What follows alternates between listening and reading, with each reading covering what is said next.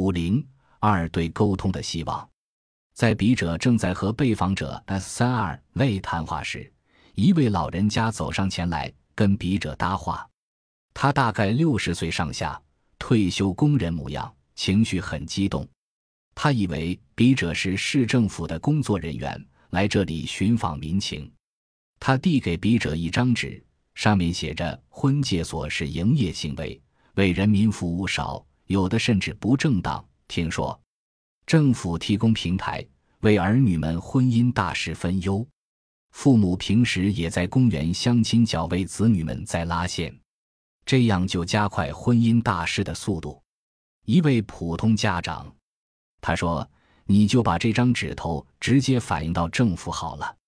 我们呢也没有空去跟政府讲，你们呢就作为一个桥梁作用很好。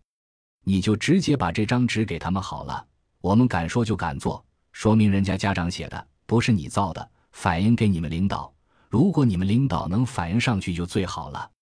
同样。”在做 S 二十一 CYJ 这个访谈中，一位穿旗袍、围着黄丝巾的老人家走过来插话。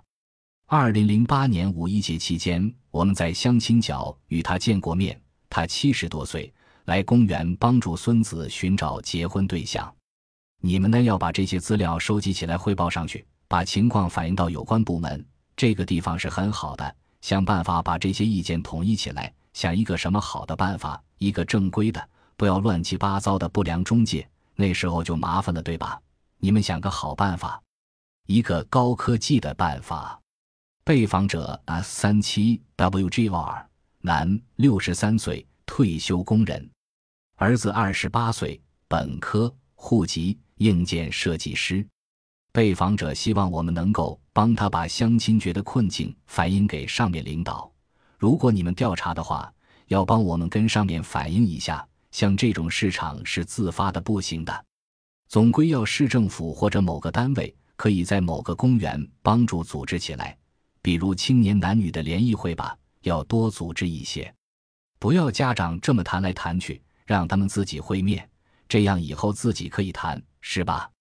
帮助他们解决婚姻大事，我就是这个希望，你要帮我反映给领导。被访者 S 三七 WGR。